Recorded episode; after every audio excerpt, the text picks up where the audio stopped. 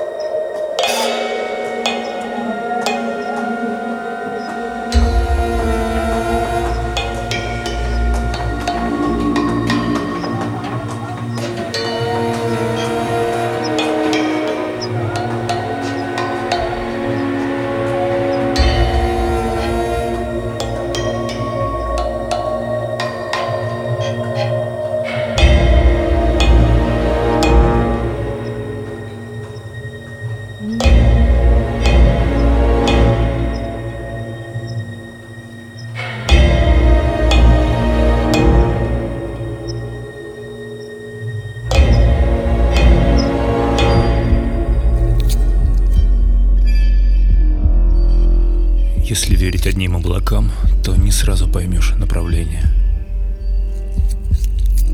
Эти узкие улицы, хлам, силуэты в проемах, движение. Вот виток лабиринта, тупик. Архитекторы здесь безупречные. Снова берег. Тот самый старик. Та же дверь. Та же самая встречная — Быстрый взгляд через прорезь у глаз и исчезла. Вселенными алами догорают костры. Пятый час.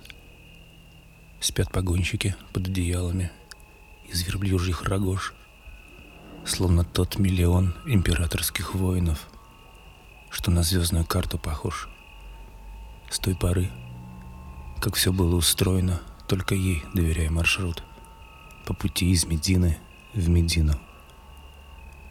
Пилигримы негромко поют про сыпучую эту пучину и текущее строго назад неуемное тихое время.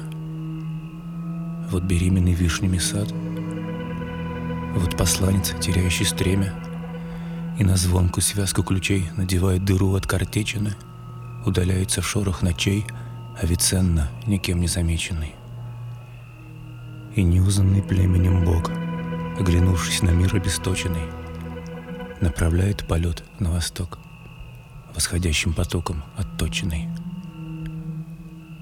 Оттого и спокойно вполне, пусть и временно, как и обещано, в эту ночь, когда солнце луня отпускает седьмую затрещину. Если верить одним облакам, то и карты стираются начисто. И тогда наугад, по слогам, или этим корявым анапистом, или просто в молчании тогда, в ожидании лучшего года, собирать из обычного льда незнакомое слово.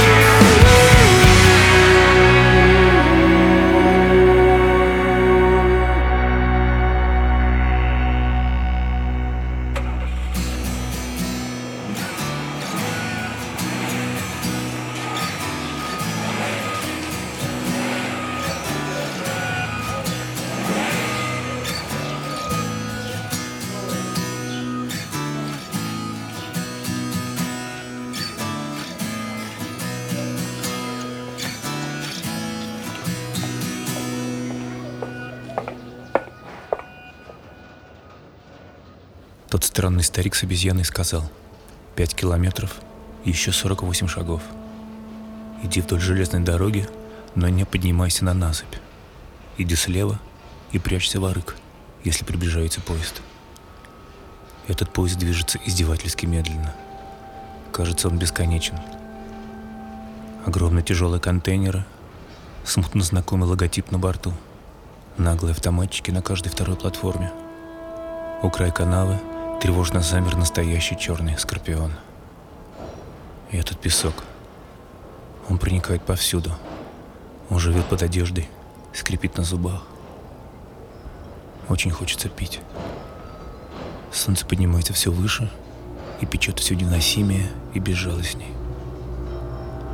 Старик сказал, ты ищешь беженцев с севера. Тебе на юг, по рельсам. Пять километров и еще 48 шагов. «Старое хранилище для воды», — сказал он. «Старое и плохое. Испорченное, проклятое место. Ваши люди испортили его.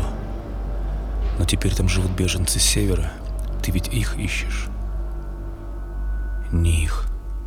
Наверное, не их. Но куда-то же нужно идти из этого желто-зеленого враждебного города».